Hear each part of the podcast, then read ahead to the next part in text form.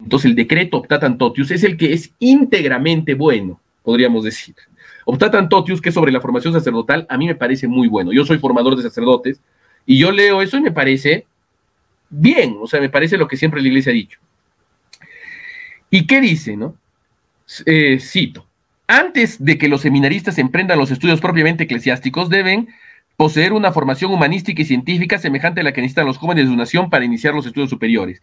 Y deben además adquirir tal conocimiento de la lengua latina que puedan entender y usar las fuentes de muchas ciencias y los documentos de la Iglesia.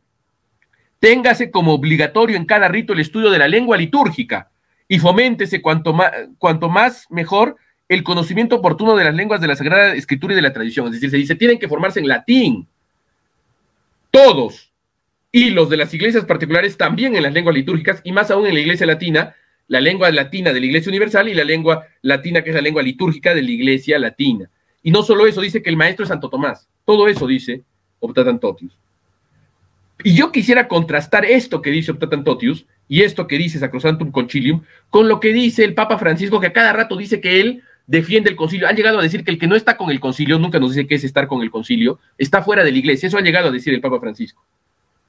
Así, literal. Yo tengo hasta la, cita y está en un artículo de delante de la fe que se llama Francisco contra el concilio. Ha llegado a decir, el que no está con el concilio está fuera de la iglesia.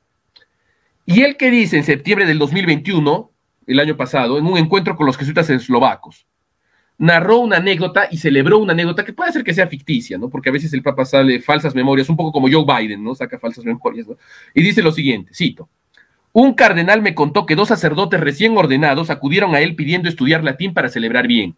Esto le dice el Papa a los jesuitas eslovacos. Él, que tiene sentido del humor, respondió, pero si hay tantos hispanos en la diócesis, estudia español para poder predicar. Luego, cuando hayas estudiado español, vuelve a verme y te diré cuántos vietnamitas hay en la diócesis y te pediré que estudies vietnamita.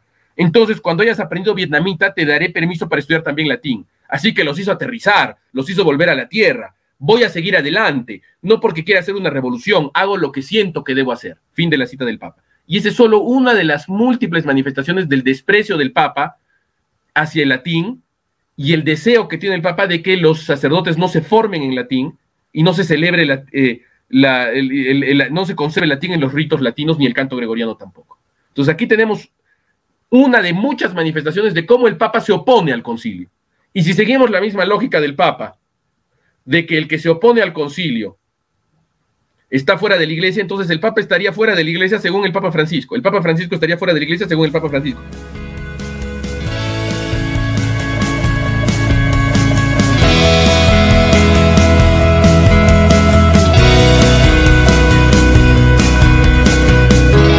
Bienvenidos a Conoce, Ama y Vive tu Fe. Este es el programa donde compartimos el Evangelio y profundizamos en las bellezas y riquezas de nuestra fe católica. Les habla su amigo y hermano Luis Román y quisiera recordarles que no podemos amar lo que no conocemos y que solo vivimos lo que amamos. Y en el día de hoy vamos a estar hablando un tema que toca, hay que hablarlo esta semana. Eh, se cumplen ya 60 años del Concilio Vaticano II un tema que no para de hablarse, se ha seguido hablando por décadas y todavía hoy en el 2022 todavía hay controversia, se discute de las ambigüedades, se habla de lo que sucedió después, si lo dijo el concilio, si no lo dijo, qué cosas entraron a la iglesia después del concilio. Bueno, pues hoy vamos a estar hablando con el doctor César Félix Sánchez de todo eso, vamos a estar hablando de muchas cosas relacionadas al Concilio Vaticano II que estoy seguro que va a dar luz sobre todo a los católicos que a veces no sabemos cómo reaccionar a este tipo de ambigüedad y mantenernos fiel, obviamente, a la Iglesia Católica, porque no podemos de ser, eh, dejar de ser hijos de la Iglesia y tener esa debida obediencia que sí hay que tenerle a la Iglesia. Y de todo eso vamos a estar hablando en el día de hoy. Yo antes de comenzar quisiera eh, la bienvenida al señor, al doctor César Félix Sánchez, una vez más al programa. Bienvenido, señor César Félix Sánchez, ¿cómo está? Te agradezco mucho, Luis. Es como siempre un gran gusto estar contigo y estar con nuestros televidentes. Qué bueno, qué bueno. No, para mí es un honor tenerlo en el programa, de verdad que sí. Y nada, pues para comenzar, como siempre hacemos, eh, encomendamos el programa a la Santísima Virgen María. Lo vamos a hacer con un Ave María en latín. Yo hago la primera mitad, usted hace la segunda. Y la, hacemos o la rezamos en el nombre In nomine Patris et Fili Spiritus Santi. Amén. Ave María, gracia plena, Dominus tecum, benedicta tui mulieribus, et benedictus frutus ventris tui, Jesús. Santa María, Mater Dei, ora pro nobis peccatoribus, nunc et in hora mortis nostre. Amén. Amén. In nomine Patris, et Filii, et Spiritus Sancti. Amén. Bendito sea Dios. Perfecto. Bueno, señor César Félix Sánchez, eh, yo antes quiero aprovechar de, de dejarle saber a la audiencia que yo voy a compartir varios enlaces. Yo no recuerdo cuántos programas ya hemos hecho juntos, pero han sido unos cuantos ya. Y pues voy a compartir los enlaces en la descripción para los que no lo conozcan. Al doctor César Félix Sánchez es un hombre muy preparado en teología, filosofía, eh, enseña, si no me equivoco, y pues eh, escribe para varios lugares, incluyendo Adelante la Fe, que creo que es muy conocido para muchos de los que nos siguen. Y pues es una persona preparada, por eso lo traemos para hablar de estos temas. Y pues es una persona que también está dispuesto a hablar de estos temas porque muchos no se atreven o les da miedo o no quieren. Y pues de verdad que yo le agradezco personalmente que haga esta, esta labor, pero invito a la audiencia a que vea esos otros programas para que lo puedan conocer a él un poco más. Además de eso, que hemos tratado otros temas también eh, que, que, de verdad son importantes para, para cualquier católico. Eh, bueno, doctor César Félix Sánchez, para comenzar, ¿qué podemos decir ahorita mismo de lo que ha pasado esta semana con todo lo que, lo que ha ido pasando? Tal vez algo que quiera usted mencionar sobre lo que el Papa mencionó, lo que el Papa dijo recientemente, lo que la gente está hablando esta semana, 60 años después del Concilio Vaticano II. ¿Qué podemos decir? Eh, como vamos a ver a lo largo de la, nuestra conversación, nos vamos a dar cuenta que vivimos en tiempos muy extraños, en tiempos paradójicos, ¿no? Eh, donde parece que lo único sólido es lo gaseoso, ¿no?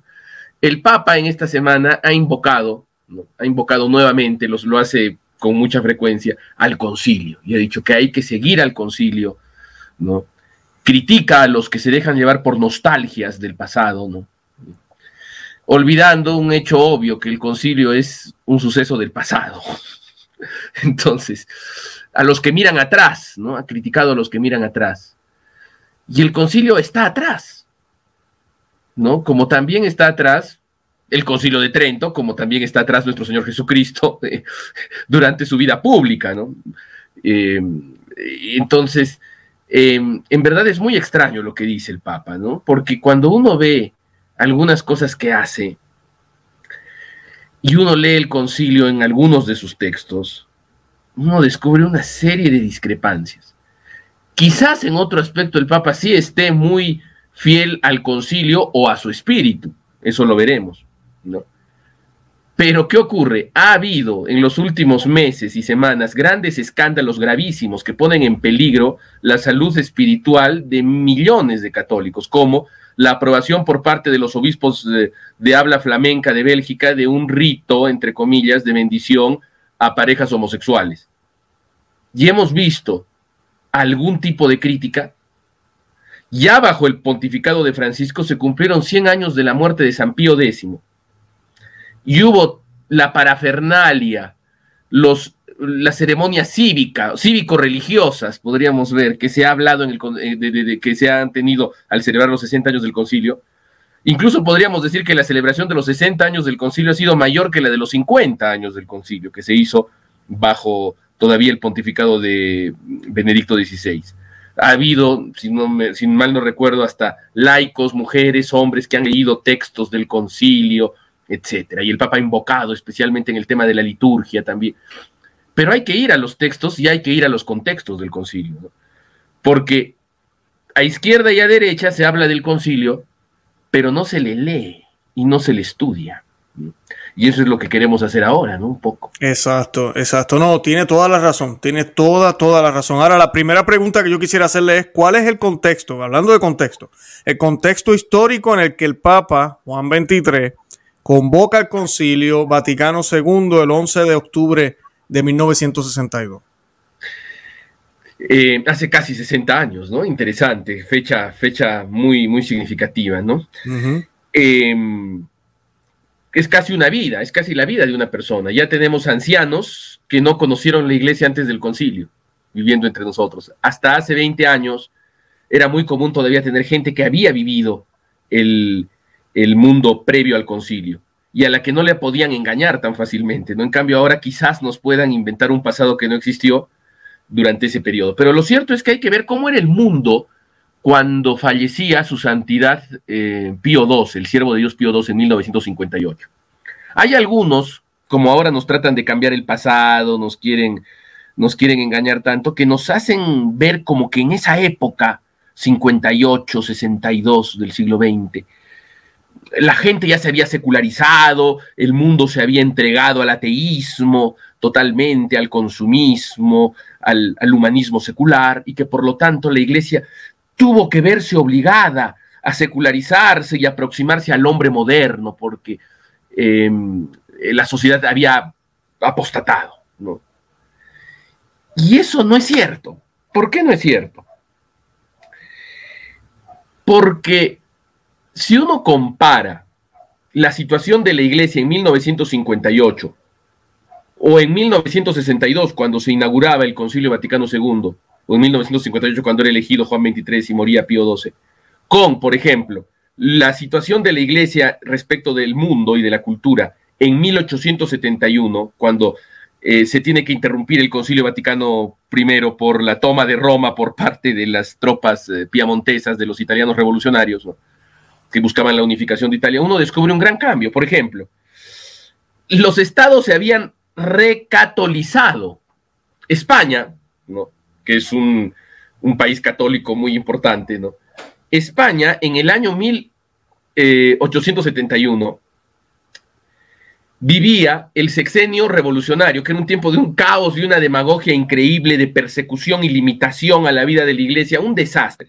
Pero para 1958-1962, entre ese periodo y, antes, ¿no? desde 1939, España estaba bajo el gobierno de un em, político católico, ¿no? el general Franco, que había hecho un concordato con la Iglesia Católica en 1953 y que era un concordato que le daba a la Iglesia una serie de privilegios justos y legítimos como ningún otro régimen desde el tiempo de los reyes católicos. Y eso había sido exitoso, ¿no? Entonces, toda la acción de los papas entre 1871 y 1962, 1958 había sido exitosa si había podido lograr esa recatolización de España. Y no solo España se había recatolizado, Portugal. Portugal en 1871 estaba bajo una monarquía masonizante y en 1958, 1962 estaba bajo Antonio de Oliveira Salazar, un ex seminarista eh, católico, un economista que había puesto orden en Portugal. Claro, para eso estaba el tema de Fátima, que Fátima había reevangelizado Portugal. Y cuando uno ve cómo eran los 50, inicios de los 60, era un tiempo muy mariano, un tiempo de mucha, de mucho interés en la Virgen de Fátima. Vemos las películas, por ejemplo, que también son de los años 50, el, eh, eh, el Milagro de Fátima, gran película de Hollywood que era sobre Fátima, y eran películas taquilleras, Marcelino Pan y Vino, Las Campanas de Santa María, eh, que tenían sus cositas, ¿no? Las campanas de Santa María tenían sus cositas, pero bueno, la, canción de Bernadette, la canción de Bernadette que gana Óscares en el año 47, si no me equivoco, 40 y algo, en la década de los 40. Pero no solo eso, Alemania misma, ahora que Alemania nos parece tan apóstata, en el año 1954, cuatro años antes de la muerte de Pío XII, se consagra Alemania al, eh, al Inmaculado Corazón de María y es una manifestación, es la mayor manifestación religiosa en la historia de Alemania, en la milenaria historia de Alemania. Cientos de miles de personas, millón, bordeando el millón, se juntan, se hace toda una, una ceremonia donde el cardenal Frings, que después tendría una acción un poco complicada en el concilio, hace todo un discurso mariano, muy conmovedor, pidiendo la paz, pidiendo la conversión del mundo.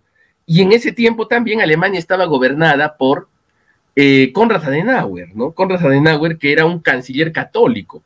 Entonces, claro, dirá, pero seguramente era un liberal en lo teológico. En lo político, bueno, puede hacerse salvedades, pero en lo teológico es interesante porque Konrad Adenauer muere dos años después de la clausura del concilio, en 1967. Gobierna Alemania por varios años. Y él le, le conversa una vez, porque le preguntan sobre los papas, porque él era católico practicante, y él dice, Sepa usted, yo conocí a Pío XII y lo aprecié bastante. Era un hombre notable. Juan XXIII fue en cambio una catástrofe, le, dijo a sus... Mm, eh, entonces, él cuando en el año 63, en el cónclave del 63, se ve la posibilidad de que se elija Montini, él alerta Él tenía sus servicios de inteligencia y él sabía, y él alerta, y eso está en el libro del profesor de Matei sobre el Concilio Vaticano II, él alerta sobre el peligro que significaba, un verdadero peligro para Europa la elección de Montini, dice él. Eso lo dice él, ahora que sea o no, eso ya lo podemos discutir, pero él decía, es, Montini es un verdadero peligro para Europa por su cercanía con los servicios soviéticos, con los servicios secretos soviéticos, con el ámbito soviético, entonces es un peligro para Europa. Claro, él no podía vetar el cónclave, no, no, tenía, no era un príncipe católico, porque ya no había las monarquías católicas y el derecho de veto había sido abolido.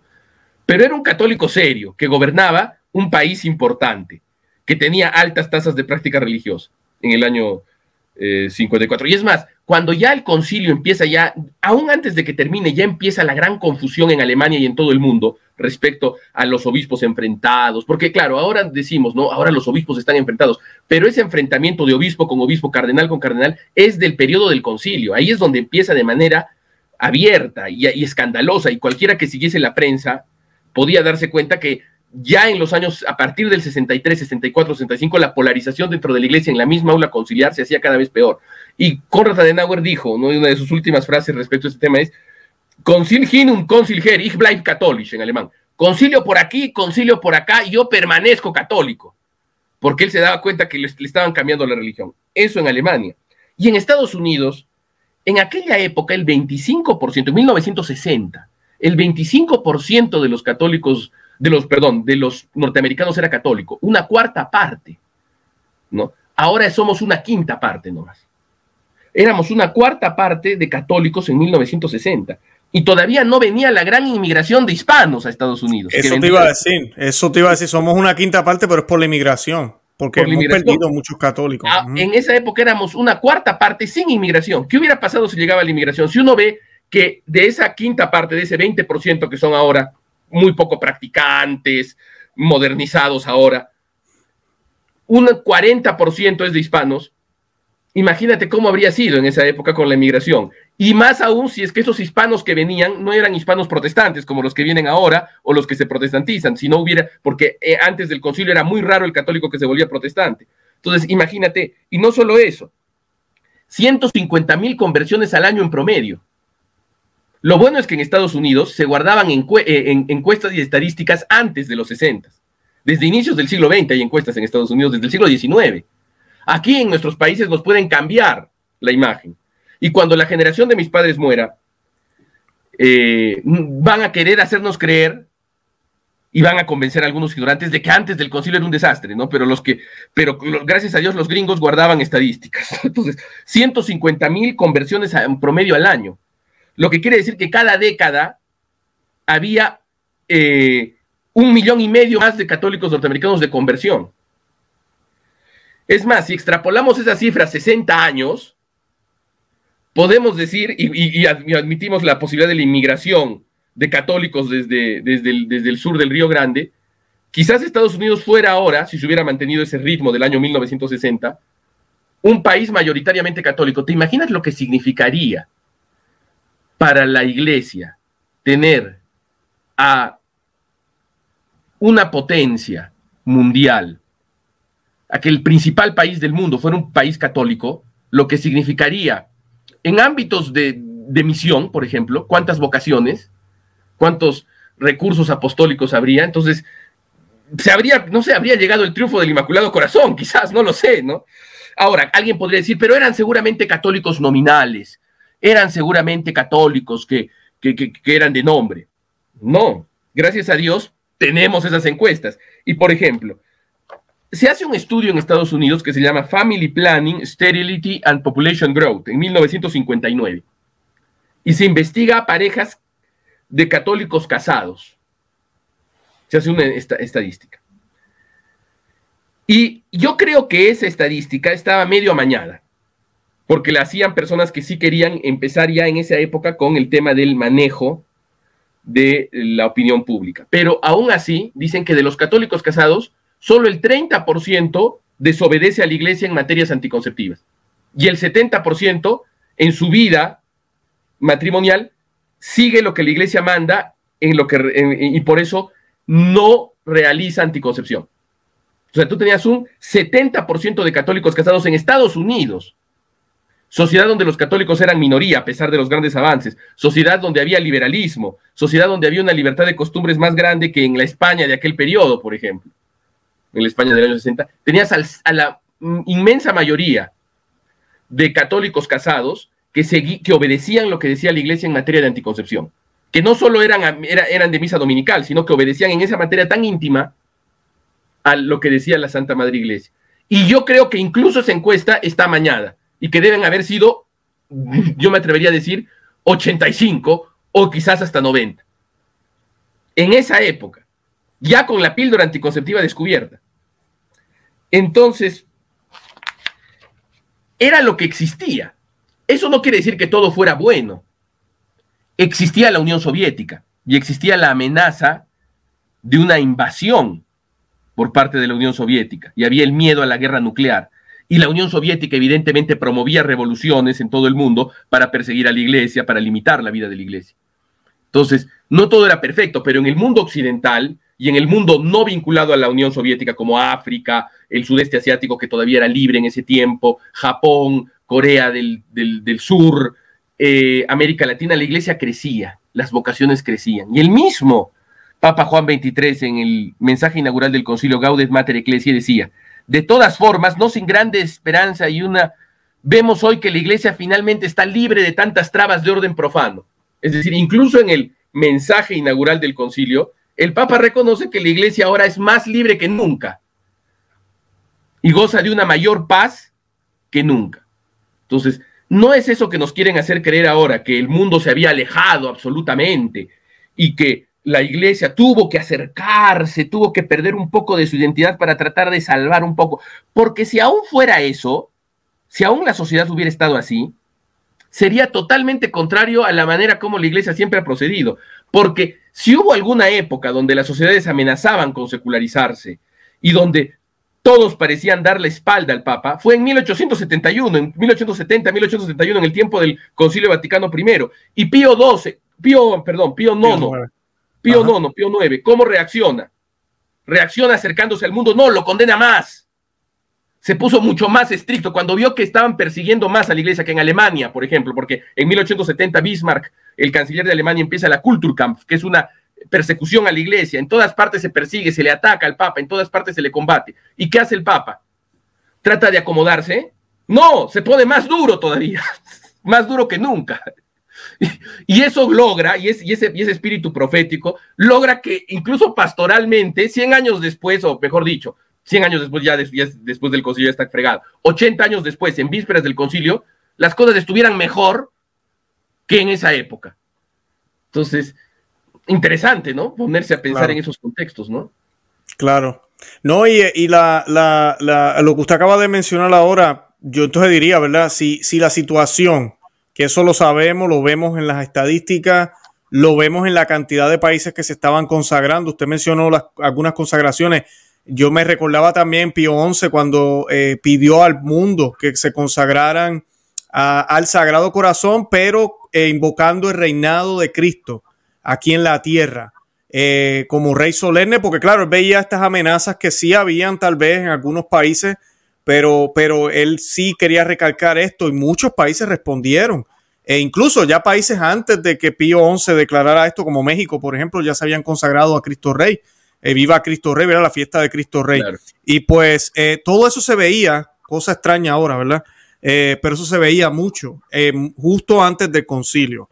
Entonces, si ese era el contexto que vivíamos, había acabado la Segunda Guerra Mundial, parecía un periodo tranquilo, solo con problemas, sí, estaba en Rusia, en Unión Soviética, eso sí, había problemas. ¿Cuáles eran las intenciones de los papas al convocar el concilio entonces? Para eso es, hay que escuchar lo, que dijeron los papas. Porque intenciones ocultas en su corazón, bueno, eso lo sabrá Dios pero si queremos ver cuál era la intención objetiva, por lo menos, ¿no? Es decir, lo que ellos decían, la intención oficial, por así decirlo, tenemos que ver el discurso inaugural del concilio, del 11 de octubre de 1962, de em, Juan 23, estoy citando por la eh, edición de la VAC, de la VAC. Em, Después de esto, es claro lo que se espera del concilio en el punto 14, dice el Papa Juan XXIII. Por cuanto a la doctrina se refiere, es decir, el concilio ecuménico 21, que es el concilio Vaticano II, que es el número 21, que se servirá del eficaz e importante auxilio de aquellos que sobresalen por su ciencia en las disciplinas sagradas, por su experiencia en el apostolado y en la organización, quiere transmitir la doctrina pura e íntegra sin atenuaciones, que durante 20 siglos, a pesar de dificultades y de luchas, se ha convertido en patrimonio común de los hombres. Patrimonio que, aunque no haya sido recibido gratamente por todos, constituye una riqueza para todos los hombres de buena voluntad. Nuestro deber no es solo custodiar ese tesoro precioso, como si únicamente nos ocupásemos de la antigüedad, Simón no también dedicarnos con voluntad diligente, sin temores, a la labor que exige nuestro tiempo, prosiguiendo el camino que la Iglesia recorre desde hace 20 siglos. Si la tarea principal del concilio fuera discutir uno u otro artículo de la doctrina fundamental de la Iglesia, es decir, si el concilio fuera doctrinal, como se entendía hasta antes, doctrinal, eh, repitiendo con mayor difusión la enseñanza de los padres y teólogos antiguos y modernos que suponemos conocéis y que tenéis presente en vuestro espíritu, para eso no era necesario un concilio. Sin embargo, de la adhesión renovada, serena y tranquila a todas las enseñanzas de la Iglesia en su integridad, transmitidas con la precisión de términos y conceptos, em, que es gloria particularmente de los concilios de Trento y del Vaticano I, el espíritu cristiano eh, de todos espera que se dé un paso adelante hacia una penetración doctrinal y una formación de las conciencias que esté en correspondencia más perfecta con la fidelidad a la auténtica doctrina, estudiando esta y poniéndola en conformidad con los métodos de la investigación y con la expresión literaria que exigen los métodos actuales. Entonces dice, no queremos cambiar nada, ni proclamar nada doctrinal. Queremos eh, decir lo mismo, pero a la vez no decirlo, porque dice, si fue, queremos decir la doctrina de siempre, pero luego dice, si te fijas, una ambigüedad, dice, una aparente contradicción, dice, pero si fuera solo hablar de nuestra doctrina católica, ya, ya no sería para eso necesario un concilio, pero sí para adecuarlo a los, al lenguaje y a los métodos modernos. Ahora, ¿qué lenguaje y qué métodos modernos? Cuando uno se forma en el aristotelismo tomista, eh, uno trata de buscar la claridad, la definición, y la iglesia siempre buscó eso. Pero aquí te dicen, vamos a decir lo mismo y a la vez no lo mismo. Es decir, vamos a decir lo mismo, pero no del mismo modo, con métodos actuales. ¿Cuáles métodos actuales? ¿No? Entonces, complicado. Y luego está el discurso de clausura, de la clausura de la cuarta etapa del concilio, del 7 de diciembre de 1965, de Pablo VI, que describe lo que ha ocurrido en el concilio. Y dice lo siguiente, cito, la religión del Dios que se ha hecho hombre se encontró con la religión, porque lo es, del hombre que se ha hecho Dios. ¿Qué sucedió? Un combate, una lucha, un anatema. Todo eso podría haberse dado, pero de hecho no se dio.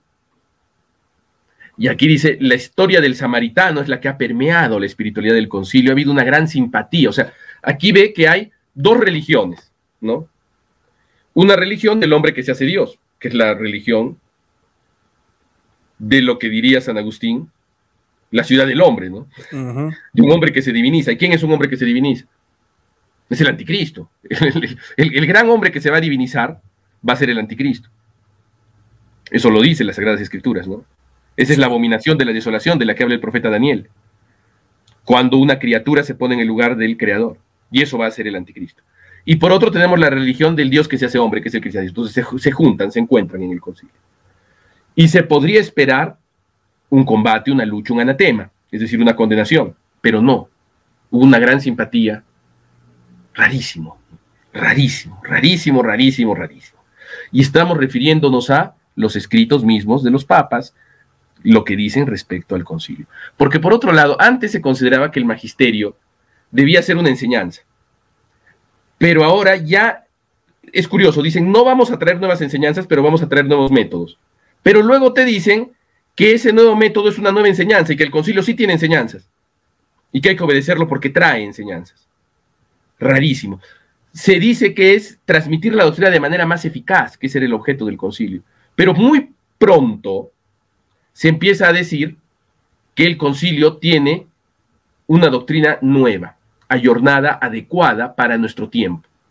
Una doctrina distinta. Que el, concilio se dice solamente es pastoral, pero luego se dice tiene un valor doctrinal. Entonces, ya desde el inicio hay confusión por estas intenciones tan extrañas, ¿no?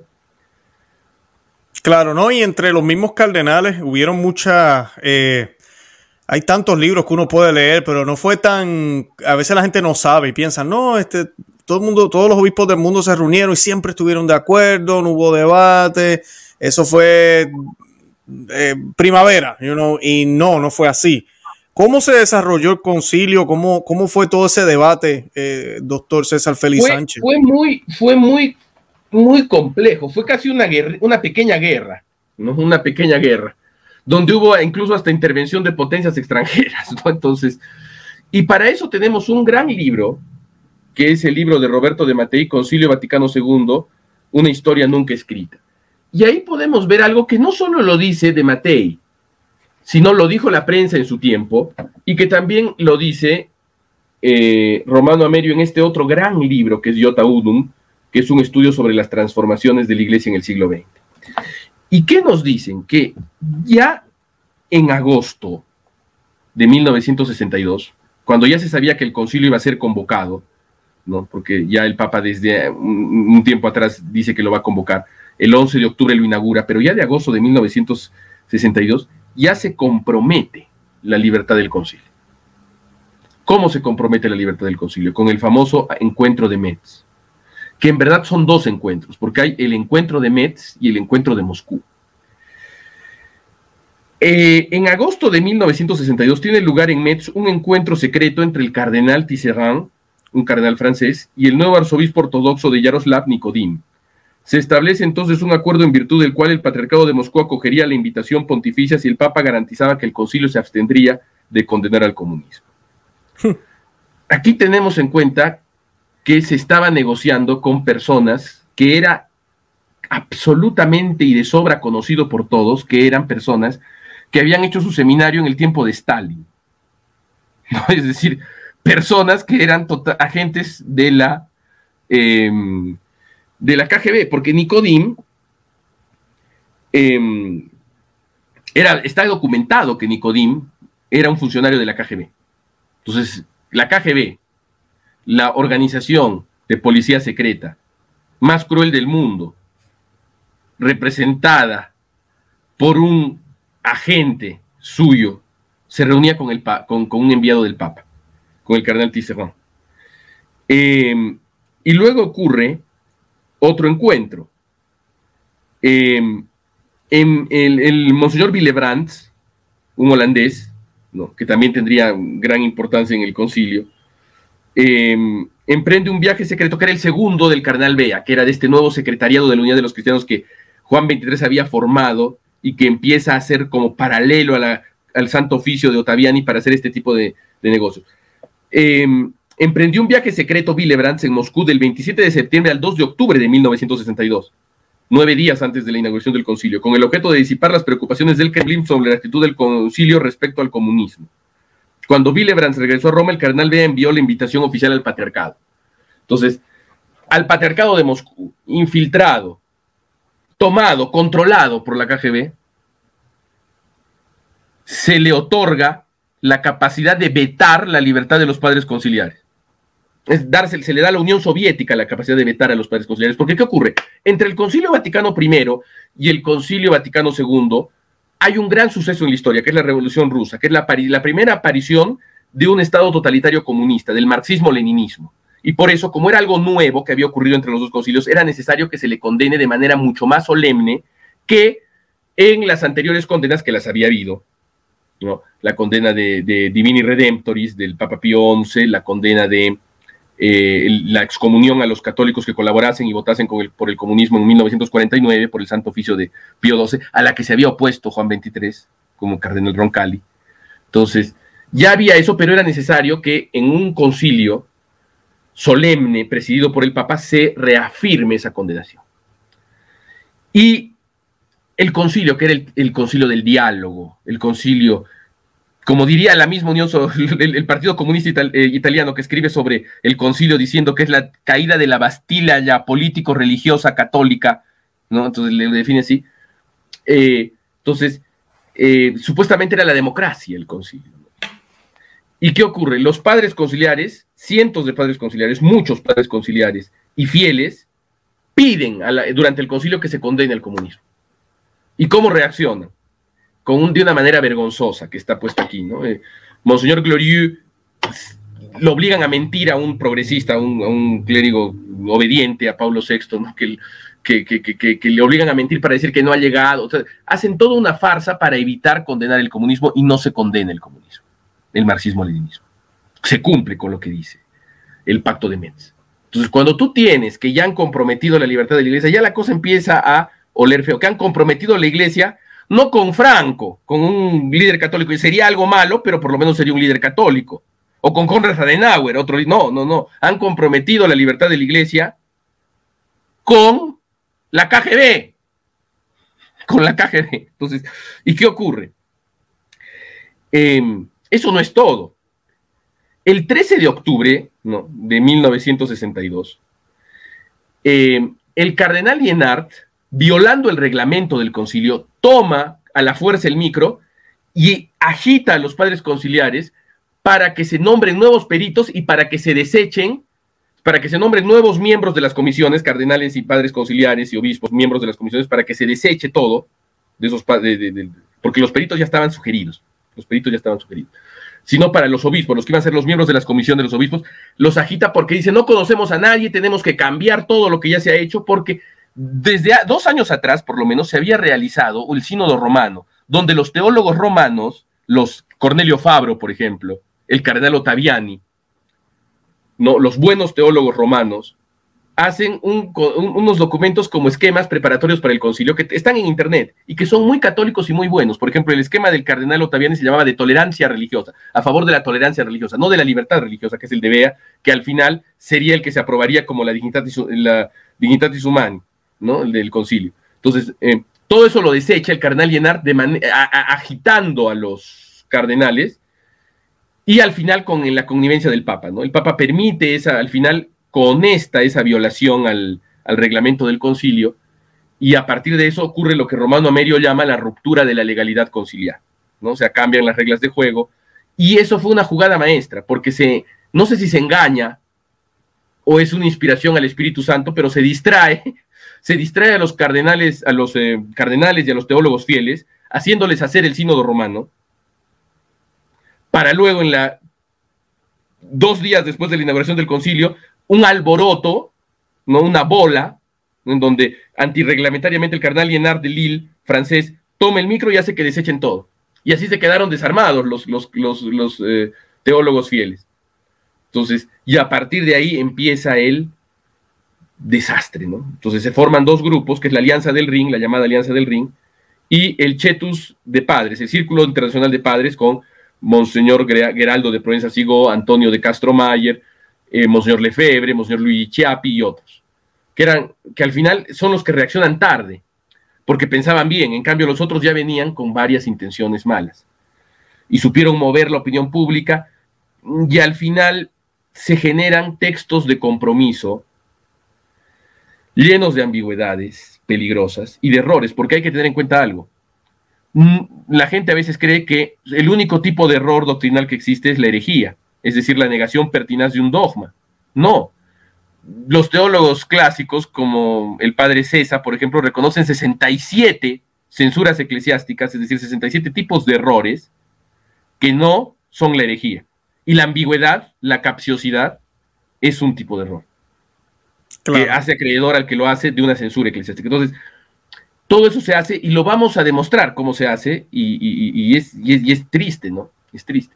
Es muy lamentable, claro que sí. Ahora, antes de que vayamos ahí, porque siempre cuando hablamos del Concilio Vaticano II, a veces la gente malinterpreta, yo quisiera preguntarle, ¿puede un católico rechazar el concilio? ¿A qué nos referimos con eso?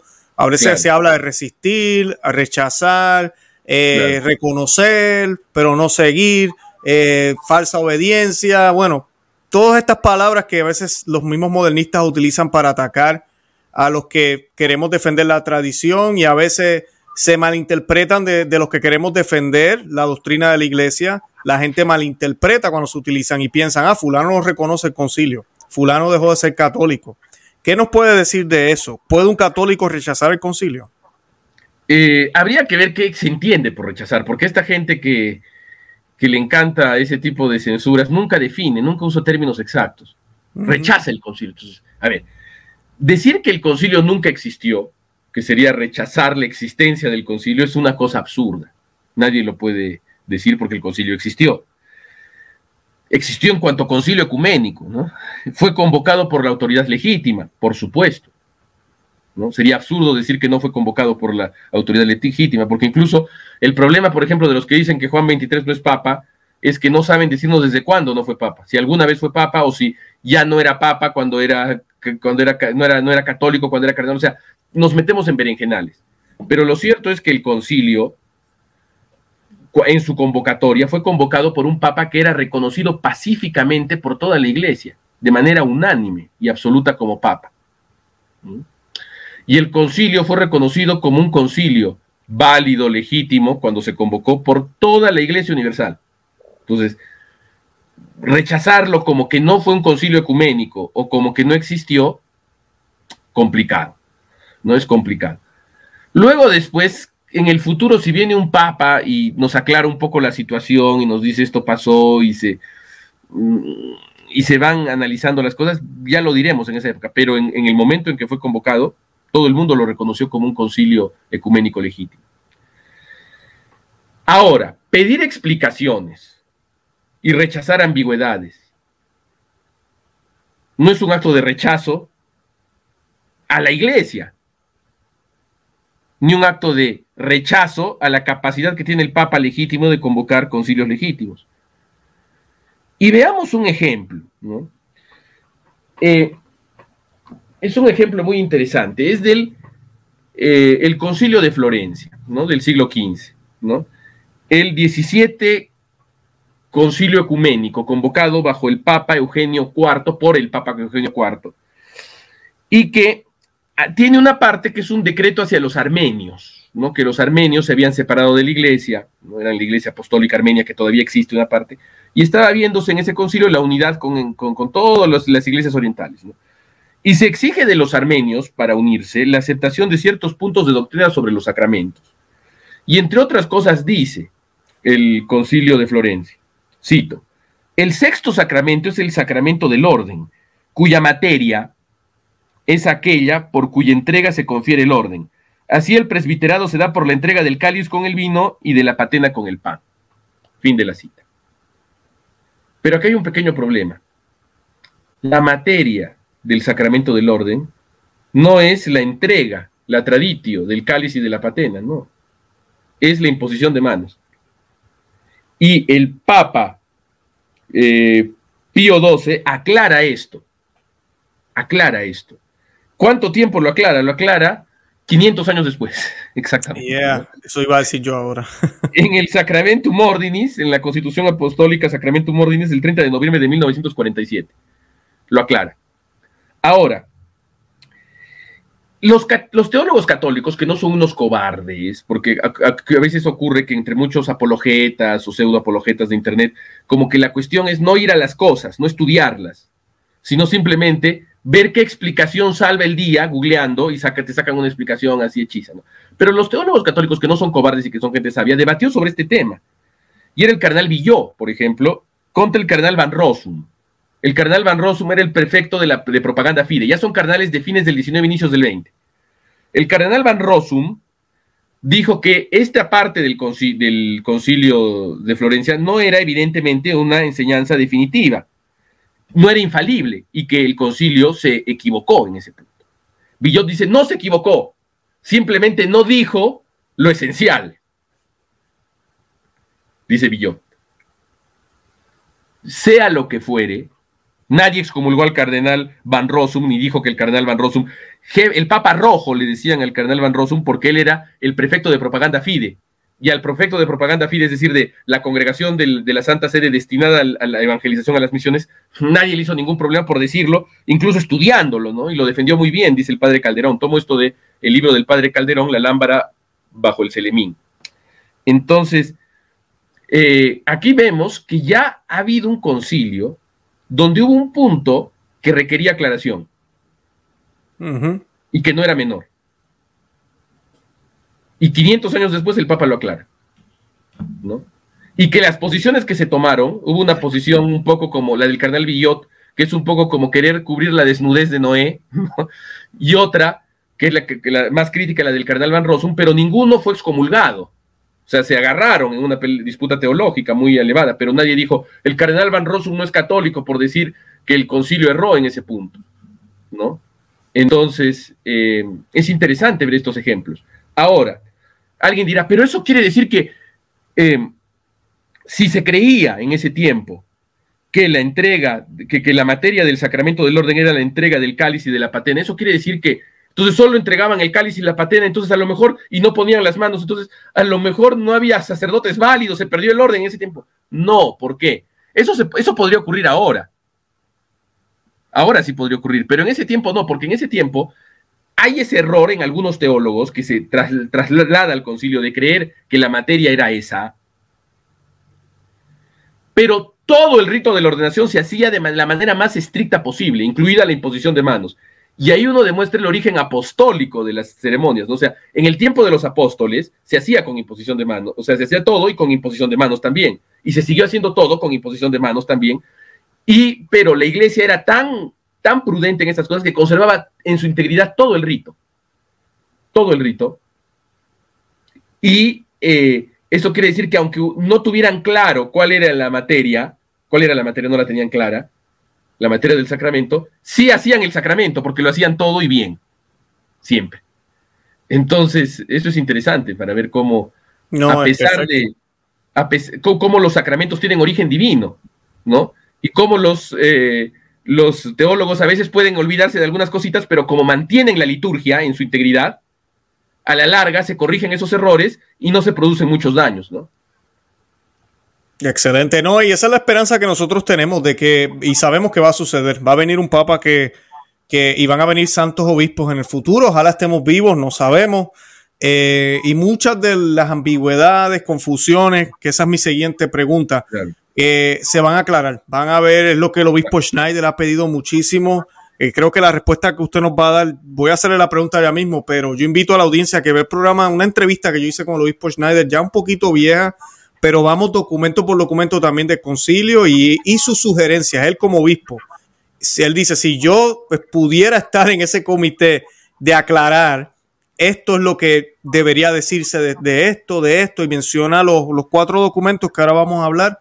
Y creo que hay mucho consenso con eso. Sé que el arzobispo Vígano también ha dicho algunas cosas, aunque él es un poquito más, un poquito más, más radical en algunas cosas, que yo difiero un poquito con él pero el obispo Schneider es muy, muy bien, muy, muy balanceado en ese sentido, pero definitivamente no podemos negar, hay que aclarar y por sus frutos los conoceréis. Mm, ya van 60 años y ya hemos visto los frutos de estas, eh, vamos a decir, ellos llaman enseñanzas, pero así que lo han tomado de estos documentos. Y la pregunta es la siguiente, doctor César Félix Sánchez, ¿cuáles son las principales dificultades doctrinales del concilio? Y sé que nos va a hablar un poquito de los documentos Gaudium Spes, Lumen Gentium, Nostra Etate y Dignitatis Humanae, que son los cuatro que siempre salen a la luz. Eh, ¿Qué nos puede decir de esto? Uy, si, si, si del concilio de Florencia tenemos este punto, en el concilio tenemos puntos para regalar. Y después vamos a saber por qué ocurre esto. Y el mismo, por ejemplo, respecto a una, una cosita más, respecto a lo que tú dijiste acerca de la posibilidad de que haya una corrección futura. Y mira, hasta el mismo cardenal Ratzinger, en una locución a los obispos chilenos del 13 de julio de 1988, dice que el concilio en particular no definió ningún dogma y eligió deliberadamente permanecer en un nivel modesto, como un concilio puramente pastoral. Sin embargo, muchos lo consideran casi un superdogma, lo que hace que todos los demás concilios carezcan de sentido. E incluso la misma Santa Sede aprueba, ¿no? Eh, el Instituto del Buen Pastor en el año 2006, que es una congregación de la misa tradicional, ¿no? El Papa eh, Benedicto las aprueba en el año 2006, y en su decreto fundacional, la misma Santa Sede le dice al Instituto del Buen Pastor que, se, que, lo, compromete, la Santa Sede te dice, te comprometo a ti, Instituto del Buen Pastor, a una crítica seria y constructiva del Concilio Vaticano II. Hmm. O sea, tú tenés que la Santa Sede en ese tiempo ordena a un instituto y lo crea para que discuta críticamente el Concilio Vaticano II. Entonces, al que diga no se puede criticar, no se puede pensar, hay que decirle, pero mira, la Santa Sede del ordenado, ¿no? Entonces, y mira, finalmente las conversaciones doctrinales que hubo entre la Congregación para la Doctrina de la Fe y la Fraternidad de San Pío X, en, entre el año 2009 y 2012, ya de alguna manera admiten la posibilidad de que la misma Santa Sede reconoce que el concilio es una materia contenciosa que se puede y que se debe discutir en aquel periodo. Porque incluso después de esas conversaciones que no acabaron con ningún acuerdo, el Papa Francisco, ya bajo el Papa Francisco, el Papa Francisco les otorga jurisdicción universal a los padres de la Fraternidad de San Pío X para matrimonios y confesiones, sin, sin fine, sin fin. Y uno dice, entonces, si estos supuestamente por negar el concilio están fuera, supuestamente están fuera, entonces, ¿cómo el Papa les da? Entonces, eso quiere decir que hasta la misma Santa Sede, cuando, más allá de los eslóganes vacíos y de la demagogia, cuando se trata de las cosas serias, sí, admiten que esto sí se puede discutir y que sí se debe discutir. Bien, principales dificultades doctrinales. ¿Por dónde empezar? Bueno, voy a citar al padre Jean-Michel Gleis, ¿no? De la Fraternidad San Pío X también, que lo resume todo muy exacto. La doctrina sobre la libertad religiosa dice, tal como se le presenta en el punto número 2 de la Declaración Dictatis Humanae, contradice las enseñanzas de Gregorio XVI en Mirar y del Papa Pío eh, en cuanta cura, como sí también las, las del Papa León III y las del Papa Pío 11. La doctrina sobre la Iglesia, tal como se presenta en el punto número 8 de la Constitución Lumen Gentium, contradice las enseñanzas de Pío II en Mystici, Mystici Corporis Humani Generis. La doctrina sobre el ecumenismo, tal como se presenta en el número 8 del Lumen Gentium y el número 3 del Decreto Unitatis Redintegratio, contradice las enseñanzas del Papa Pío eh, no, no en las promociones 16 y 17 del Sílabus. Los de León 13 en Satis Cognitum, Cognitum y los del Papa Pío 11 en Mortalium Animos la doctrina sobre la colegialidad, tal como se le presenta en el número 22 de la Constitución Lumen Gentium, incluyendo el número 3 de la nota previa, contradice las enseñanzas del Concilio Vaticano I sobre la unicidad del sujeto del poder supremo en la Iglesia de la Constitución Pastor Eternus. Fin de la cita. Entonces, aquí vemos que hay ambigüedades que parecen contradicciones. Eso mm. tiene que aclararse, eso no puede dejarse así. Y por temas de tiempo y de mi especialización como profesor de filosofía, yo quería referirme de manera brevísima a otros documentos que tienen también errores, porque a la larga, aquí no menciona, por ejemplo, el padre Gleis Nostretate, porque el padre Gleis en este fragmento lo que hace es sacar los más profundos, pero también hay otros, por ejemplo, veamos eh, la, Gaudium et Spes, ¿no? La Gaudium et Spes dice lo siguiente, ¿no? Punto 22.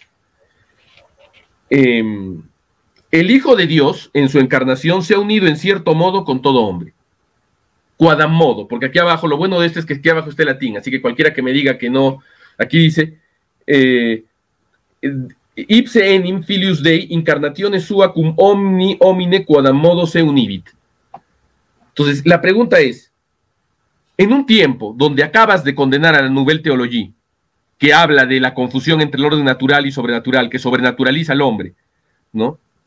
Que hace que el hombre como que tenga derecho a la gracia y que diviniza al hombre la Nouvelle Teología y que fue condenada por Pío XII y sus teólogos sancionados por Pío XII, el pontífice anterior a Juan XXIII, y luego Juan XXIII los llama a todos para que sean peritos. ¿Qué podía salir de ahí si los llama para ser peritos a todos estos condenados? Si vacía las cárceles y los pone de peritos. Como en todo proceso revolucionario se vacían las cárceles y los, los condenados se convierten en jueces. Entonces, en esa época de, tanta, de tanto antropolatría, de tanta cosa rara, ¿cómo tú vas a dejar en un documento magistral de la iglesia que el Hijo de Dios con su encarnación se ha unido en cierto modo con todo hombre. Ese cierto modo, ese solo cierto modo, ha generado la bendición de parejas homosexuales en Bélgica, porque ese cierto modo puede ser interpretado católicamente como el hombre, porque en verdad católicamente uno se une con Cristo, el Hijo de Dios en su encarnación, se une con, con un hombre que recibe los sacramentos, que tiene la gracia santificante, ahí sí se une, en acto y en potencia se une con todos los hombres en potencia, en el sentido de que todos los hombres pueden acceder a los sacramentos.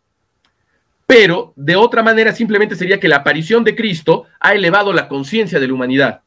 Y todo hombre, aun el que no recibe los sacramentos y la gracia santificante, ya se ha unido a Dios y por lo tanto cualquier cosa que se le ocurra desde el fondo de su corazón puede ser buena, incluso santa. Eso es, esa ambigüedad, esa capciosidad, habría sido condenada en el tiempo de Pío XII. Ahora la ponen aquí. ¿Por qué? Rarísimo. Otra cosa de Gaudium et Spes. Em, esta semejanza demuestra que el hombre, punto 24, única criatura terrestre a la que Dios ha amado por sí misma, no puede. a ver, no, no, a ver, no. claro, esta semejanza demuestra que el hombre, única criatura terrestre, la que Dios ha amado por sí misma. Aquí se dice que, y en latín también, que Dios ama al hombre por el hombre mismo, cosa que, como lo demuestra Romano Amerio en Jota Unum, es contraria al pensamiento de Santo Tomás de Aquino. Santo Tomás de Aquino dice con mucha razón, y los escotistas son aún más estrictos en eso, que todas las cosas Dios las crea por amor a Dios mismo, para su propia gloria. No podría ser de otra manera. Y para, por amor a su propia gloria es que crea a los hombres. No por un amor, y el amor que tiene a los hombres, que es irreal, que Dios lo tiene, los ama por su propia gloria misma. Y eso es algo obvio que se deduce de la misma condición absoluta de Dios. Dios no podría, porque si Dios eh, amase al hombre por el hombre mismo, sería porque Dios, la voluntad de Dios, tiende al hombre porque tiene el hombre algo que Dios no tiene y lo hace más Dios. Y eso es panteísmo, eso ya lo dijo Hegel. Claro. Y por ahí el Papa Francisco alguna vez dijo en un discurso que de alguna manera eh, Dios necesita al hombre en un sentido ontológico, ¿no? Entonces, y eso es una ambigüedad perversa, ¿no? Porque ese es el Dios de Hegel, no es el Dios de Cristo. Y ni se diga la, la, la Nostretate, ¿no? Voy a leerte un poquito de la Nostretate, eh, es un poco complicado, pero eh, a ver, dice, por ejemplo, así en el las religiones al tomar contacto con el progreso de la cultura se esfuerzan por responder a dichos problemas con nociones más precisas y con lenguaje más elaborado. Así en el hinduismo los hombres investigan el misterio divino y lo expresan mediante la inagotable fecundidad de los mitos y con los penetrantes esfuerzos de la filosofía. A mí los mitos grotescos, por ejemplo, del Bhagavad Gita o del dios Ganesha, que con la cara del elefantito, no me parecen inagotablemente fecundos. Y no me parece que lo que ellos hagan sea filosofía, que su panteísmo eh, mitológico sea filosófico. Aquí dice penetrantes esfuerzos de la filosofía. Y buscan la liberación de las angustias de nuestra condición mediante la, de nuestra condición mediante las modalidades de la vida ascética. En el budismo se reconoce la insuficiencia radical de este mundo y se enseña el camino por el que los hombres con espíritu devoto y confiado pueden adquirir ya sea el estado de perfecta liberación, o sea, admite que el nirvana es una perfecta liberación, pero ellos pueden decir, no, no estamos diciendo lo que la iglesia cree, sino estamos diciendo lo que ellos creen. Para saber lo que ellos, ellos creen, yo me leo un diccionario de religiones, pero aquí la iglesia está poniéndose en plan de hacer una enciclopedia de religiones. ¿Qué está haciendo? Y al final concluye. Con espíritu devoto y confiado puedan adquirir los budistas, ya sea el estado de perfecta liberación, ya sea la suprema iluminación, por sus propios esfuerzos o apoyados en un auxilio superior. Así también las demás religiones que se encuentran por todo el mundo se esfuerzan por responder de varias maneras a la inquietud del corazón humano, proponiendo caminos, es decir, doctrinas, normas de vida y ritos sagrados. Así que aquí dice que todas las demás religiones se esfuerzan por responder de varias maneras a las inquietudes del corazón humano, ¿no? Eh, todas las religiones, el vudú, por ejemplo, se orienta a responder las inquietudes del ser humano. El vudú es una religión, el satanismo es una religión.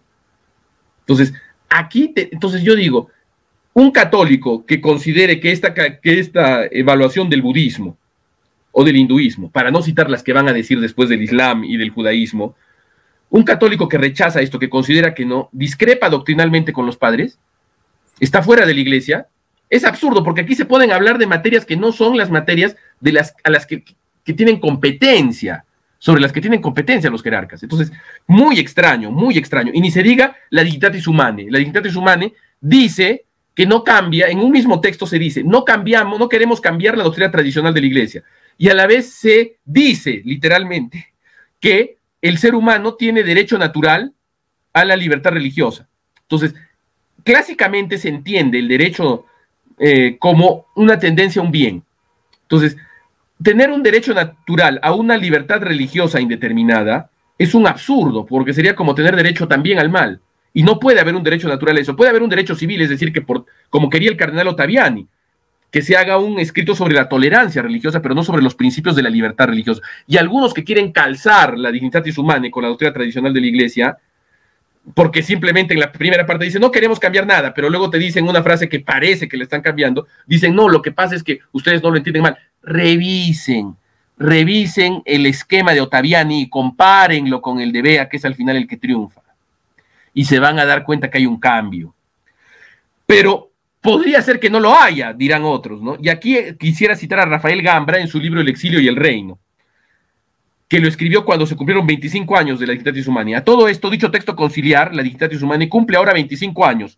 Si durante un cuarto de siglo multitud de personas medianamente cultas no han alcanzado a encontrarle un sentido compatible con la tradición, si son múltiples las interpretaciones vigentes, incluso entre los que lo aceptan, el Dignitatis Humani, ¿podrá alguien dudar de que ese texto es cuando menos confuso o ambiguo, carente de la claridad y precisión que su importancia requeriría a, lo que tiene a la que tiene derecho el pueblo fiel a quien va dirigido?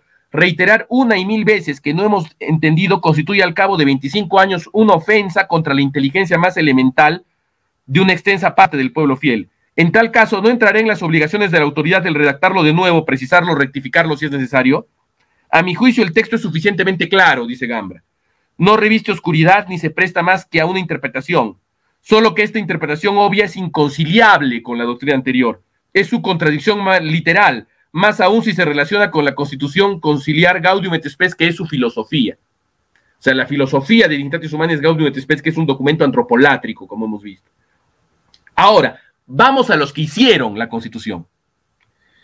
Yves Congar, que participó en la redacción de Dignitatis Humani, un, un, dominico castigado por Pío XII, rehabilitado por Juan XXIII, nombrado perito y luego nombrado cardenal por Juan Pablo II, dice lo siguiente, refiriéndose al texto que él escribió. A diferencia de cualquier blogger o cualquier pseudoapologeta que esté por ahí, estos señores fueron los que escribieron los textos. ¿Y qué dijo? Yves Gaudon, eh, Yves Congar, en La crise dans l'Église et Monseigneur Lefebvre, un libro de 1977. No se puede negar, dice el progresista Congar, que semejante texto dice materialmente una cosa distinta que el sílabus de 1864, e incluso que es lo poco más o menos lo contrario que las proposiciones 15, 77 y 79 de ese documento. Entonces, uno de los que lo hicieron dice que es, que es materialmente contrario al sílabus. Y no solo eso, el perito Schilebex, que es otro herético dominico, que fue perito del concilio, refiriéndose al proceso de redacción del Lumen Gentium, aún antes que termine el concilio, le dice a la prensa, eh, él le había, ya en la segunda sesión, escribía Schilebex, le había dicho a un peritus, a un peritus en la comisión teológica, que lamentaba ver en el esquema sobre la iglesia, en el Lumen Gentium, lo que parecía ser la opinión liberal moderada sobre la colegialidad. Personalmente, él era partidario de la opinión liberal extremista. El peritus, Chilebex era partidario de eso y le dice, pero ¿por qué han puesto la moderada si lo mejor es poner la, la, dura, ¿no? Del Lumen Gentium, es decir, una iglesia sinodal, ¿no? Es lo que querían. Y el peritus le replica, nos estamos expresando de forma diplomática, pero después del concilio extraeremos las conclusiones explícitas del texto. Es decir, los peritus, los periti, mejor dicho, confiesan que han hecho a sabiendas un texto ambiguo, cuando no un texto contrario, para luego extraer las, eh, conclusiones necesarias. De ahí que el espíritu del concilio no sea tan sorprendente a la larga. ¿no? Claro, de ahí es que viene esto de que mucha gente dice, yo por eso como que ah, digo que sí y que no, con esto del espíritu del concilio, porque hay gente que dice el espíritu del concilio, entonces el concilio fue perfecto, no hay nada ambiguo, es el espíritu, pero la gente no ve que si hay una conexión, hay una conexión, ahora vamos a hablar de que si hay algo de bueno en el concilio, pero hay, si hay una conexión y ellos lo admiten, ellos hicieron con toda la intención, usaron el lenguaje, incluso también podemos sacar frases donde dice que Jesús es el único Salvador y está en el concilio, donde se defiende la misa tradicional, incluso en Sacrosantum Concilium. Yo siempre lo digo en el programa, eh, también del latín, lo menciona, el canto gregoriano, yeah, pero también están los otros, que son los que hemos tendido nosotros a hablar más. ¿Por qué? Porque ahorita mismo no estamos en primavera en la Iglesia Católica. Si estuviéramos en primavera, a mí no me importaría un bledo si se dijo alguna ambigüedad, porque esa ambigüedad nunca afectó a la iglesia. Porque mira lo bien que estamos, estamos bien. El espíritu después de esto fue de, enfrentar lo ambiguo, aclararlo, que debió haber pasado, y ahora estamos bien. El, el catolicismo es claro, el mundo entero sabe lo que los católicos creemos y los católicos entendemos cómo debemos ser. Pero la realidad es que en los últimos 60 años ha sido todo lo contrario. Por ende, como católicos responsables que somos, vamos a tener que hablar entonces del problema. No es que queramos enfatizar lo negativo, pero tenemos que hablar del problema porque aquí quienes están en juego son las almas de mis hijos, las almas de mis padres, las almas de mis vecinos, de las comunidades, ver a las iglesias vacías o si están llenas de gente que creen que es un club y que tenemos que buscar la forma de incorporar más gente, aunque no crean en Cristo, porque se trata de números nada más, entonces tenemos un problema. Ahora, a pesar de eso, ¿verdad? A pesar de todo lo que hablamos ya negativo, ¿hay algo bueno? ¿Tiene algo bueno el concilio, doctor César Félix? Sí, sí, sí, sí, por supuesto, ¿no? O sea, claro, algo que tiene algo de... Rossini, por ejemplo, Rossini, el compositor Giacchino Rossini, una vez, un compositor del siglo XIX, ¿no? Lo llevan, italiano, lo llevan a escuchar la ópera de un joven y le preguntan, maestro, ¿qué le ha parecido la ópera? Y él dice, tiene algo de bueno y algo de nuevo. Considerando que lo bueno no es nuevo y que lo nuevo no es bueno. Eso pasa con el concilio. Tiene cosas que son, las cosas buenas que tiene el concilio ya la dijeron los pontífices y concilios anteriores. Por lo tanto, esas son, no, son, no son cosas que sean específicas o propias del concilio, pero que están dentro del concilio, están. Por ejemplo, veamos lo que justo lo que tú mencionabas, Luis. Veamos ahora lo que dice el Concilio Vaticano II en la Constitución sobre la Sagrada Liturgia Sacrosantum Concilium. Se conservará, cito, el uso de la lengua latina en los ritos latinos salvo derecho particular, fin de la cita. Ahora, ¿por qué nosotros sacamos esto? Porque dirán, ay, ustedes lo critican el concilio, pero cuando les conviene lo sacan. Al margen de que nos convenga o no, lo cierto es que esto no se presta a ninguna interpretación ambigua o contradictoria. Esto está clarísimo se conservará el uso de la, liturgia, de la lengua latina en los ritos latinos, salvo derecho particular. Fin de la cita. Luego, la Sacrosantum Concilium tiene cositas como se le dará más espacio a la lengua vernácula, a partir de la cual se sirvieron para hacer el novus ordo, que es posterior al concilio. El novus ordo es posterior al concilio. Sí, la misa y lo contradice. La misa nueva. Entonces, pero hay otro que sí, que es, que es de todos los documentos, el decreto Optatam Totius, es el que es íntegramente bueno, podríamos decir. Optatan Totius, que es sobre la formación sacerdotal, a mí me parece muy bueno. Yo soy formador de sacerdotes y yo leo eso y me parece bien, o sea, me parece lo que siempre la iglesia ha dicho. ¿Y qué dice, no? Eh, cito, antes de que los seminaristas emprendan los estudios propiamente eclesiásticos, deben poseer una formación humanística y científica semejante a la que necesitan los jóvenes de su nación para iniciar los estudios superiores. Y deben además adquirir tal conocimiento de la lengua latina que puedan entender y usar las fuentes de muchas ciencias y los documentos de la Iglesia. Téngase como obligatorio en cada rito el estudio de la lengua litúrgica y foméntese cuanto más, cuanto más mejor el conocimiento oportuno de las lenguas de la Sagrada Escritura y de la tradición. Es decir, se dice, tienen que formarse en latín. Todos. Y los de las iglesias particulares también en las lenguas litúrgicas y más aún en la iglesia latina, la lengua latina de la iglesia universal y la lengua latina que es la lengua litúrgica de la iglesia latina. Y no solo eso, dice que el maestro es Santo Tomás. Todo eso dice Optatantotius. Y yo quisiera contrastar esto que dice Optatantotius y esto que dice Sacrosantum Concilium con lo que dice el Papa Francisco, que a cada rato dice que él defiende el concilio. Han llegado a decir que el que no está con el concilio, nunca nos dice qué es estar con el concilio, está fuera de la iglesia. Eso ha llegado a decir el Papa Francisco. Así, literal. Yo tengo hasta la, cita y está en un artículo de delante de la fe que se llama Francisco contra el concilio. Ha llegado a decir, el que no está con el concilio está fuera de la iglesia. Y él que dice en septiembre del 2021, el año pasado, en un encuentro con los jesuitas eslovacos, narró una anécdota y celebró una anécdota que puede ser que sea ficticia, ¿no? Porque a veces el Papa sale falsas memorias, un poco como Joe Biden, ¿no? Saca falsas memorias, ¿no? Y dice lo siguiente, cito, un cardenal me contó que dos sacerdotes recién ordenados acudieron a él pidiendo estudiar latín para celebrar bien. Esto le dice el Papa a los jesuitas eslovacos. Él, que tiene sentido del humor, respondió, pero si hay tantos hispanos en la diócesis, estudia español para poder predicar. Luego, cuando hayas estudiado español, vuelve a verme y te diré cuántos vietnamitas hay en la diócesis y te pediré que estudies vietnamita. Entonces, cuando hayas aprendido vietnamita, te daré permiso para estudiar también latín. Así que los hizo aterrizar, los hizo volver a la tierra. Voy a seguir adelante, no porque quiera hacer una revolución, hago lo que siento que debo hacer. Fin de la cita del Papa. Y esa es solo una de las múltiples manifestaciones del desprecio del Papa hacia el latín y el deseo que tiene el Papa de que los sacerdotes no se formen en latín y no se celebre la, eh, no se conserva el latín en los ritos latinos ni el canto gregoriano tampoco. Entonces aquí tenemos una de muchas manifestaciones de cómo el Papa se opone al concilio. Y si seguimos la misma lógica del Papa, de que el que se opone al concilio está fuera de la iglesia, entonces el Papa estaría fuera de la iglesia según el Papa Francisco. El Papa Francisco estaría fuera de la iglesia según el Papa Francisco. Y no es todo, no es eso todo.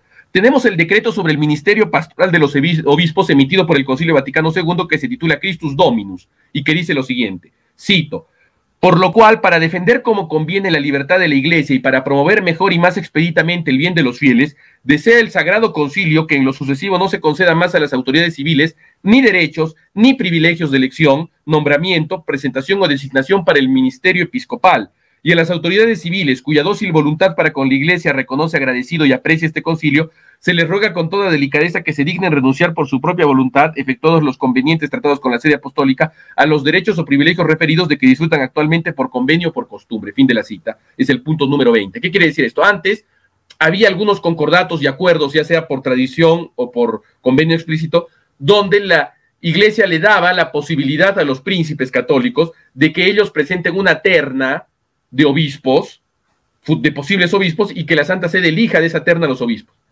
Y cuando uno analiza lo que ha trascendido del acuerdo secreto entre el Vaticano y China, lo que dicen la absoluta mayoría de expertos, incluso a favor del acuerdo, es que se le ha otorgado a Xi Jinping un patronato sobre la Iglesia Católica por la cual Xi Jinping decide qué obispos la Iglesia va a tener y la Santa Sede lo asume en un grado mayor incluso al de los príncipes católicos. Entonces vemos que el Papa, que ha defendido el acuerdo, que hace poco en el avión de regreso a Kazajistán dijo que no se podía decir que China era antidemocrática, no se podía decir que China era antidemocrática, ha violado al Concilio Vaticano, ha violentado al Concilio Vaticano II, dándole privilegios no a un príncipe católico, que ya iría contra el concilio también eso, ¿no? sino a un líder de un gobierno totalitario de partido único marxista-leninista. Entonces, pero el Papa dice que defiende el concilio. El Papa demuestra que el concilio es un mito. En la, en la boca del Papa, el concilio es un mito que sirve para cualquier cosa, para justificar lo que él quiera. De la misma manera que para el párroco progresista de a pie, el concilio también sirve para cualquier cosa. Y cuando uno les trae los, los textos que no son ambiguos, que están respaldados por la doctrina bimilenaria de la Iglesia, no saben qué decir. No saben qué decir. ¿no? Claro, claro. Doctor César Félix Sánchez, se nos acabó el tiempo, pero sí quería aprovechar, invitar a la audiencia a que vea los programas que hicimos anteriores con el doctor para que puedan aprender un poco más. Hemos hablado también de este tema en otros videos también, y, pero también tenemos otros temas distintos. Ahora, yo quería aprovechar de darle unos últimos minutos para concluir, eh, porque claro, hablamos de estos problemas porque vemos cómo está la iglesia, vemos para entender la raíz, para buscar la solución hay que entender la raíz. Pero yo quisiera preguntarle a usted, eh, ¿qué, ¿cuál es su recomendación? Sabemos esto, la gente se está enterando, ¿y ahora qué? ¿Qué hacemos? Mi principal recomendación es que la gente rece, rece cada vez más, porque lo que ha ocurrido es em, el golpe maestro de Satanás como dijo Monseñor Lefebvre. Es decir, ha sido un caballo de Troya en la ciudad de Dios, como decía Dietrich von Hildebrand. Entonces, han devastado la viña de Dios, como decía también Dietrich von Hildebrand. Entonces, hay que rezar por la conversión de tantas personas, de tantos jerarcas, apóstatas, etcétera. Hay que rezar mucho. Y también hay que formarnos. Y yo por eso recomiendo dos grandes libros Iota Unum de Romano Amerio, estudio sobre las transformaciones de la Iglesia Católica en el siglo XX, muy bueno, muy sustentado, muy católico, muy agudo, muy filosófico. El Concilio Vaticano II, una historia nunca escrita de Roberto de Matei, bestseller, ¿no? Y premiado como investigación histórica en Italia. Sí, excelente. idiomas. Y bueno, luego hay otros libros más, más específicos, por ejemplo, El Rin desemboca en el Tirber de Ralph Wilgen, Ralph Bilgen es un verbita, un sacerdote verbita, historia del Concilio Vaticano II, que, hace, que tenía una agencia de información, que no es un conservador, pero que es un tipo verdaderamente eh, objetivo. Y descubre pues que el Rin desemboca en el Tíber, que quiere decir que el concilio fue tomado por la Alianza del Rin, que eran los prelados ultra progresistas de Francia y de Alemania y de Holanda, que al final condujeron al concilio por donde no debió ir nunca. Y finalmente, otro libro Em, eh, perdón, el Catecismo Católico de la Crisis de la Iglesia del Padre Matías Gaudrón. Con esos cuatro libros creo que ustedes van a tener la cosa, algunos están en internet, ¿no? En PDF. Excelente, perfecto. Doctor César Félix Sánchez, gracias, gracias un millón de verdad. Yo invito a la audiencia a que hagan oración por el doctor eh, César Félix Sánchez, Rosario, eh, por la Iglesia Católica, por él también, por todo lo que, lo que hace y le encomendamos, eh, ¿verdad? A todos los que nos están viendo, a que de verdad la idea de, de hablar de estos temas no es para perder la esperanza, al contrario, Dios nos ha dejado ver porque necesita almas que hagan mortificación, que se ofrezcan, que estudien, que ayuden a otros, que guíen. Necesitamos ser lámparas en esta oscuridad y por ende, para poder saber dónde tenemos que alumbrar, tenemos que conocer dónde está la oscuridad. Y por eso, pues aquí en estos programas hemos aprendido muchísimo de poder ver dónde está el problema. Y nada, yo con eso me despido. Doctor César Félix Sánchez, gracias un millón una vez Muchísimas más. gracias. Y nada, le decimos a todo el mundo, como siempre le decimos a los que nos ven, Santa María, ora pro nobis. Eh, hasta la próxima. Que Dios los bendiga.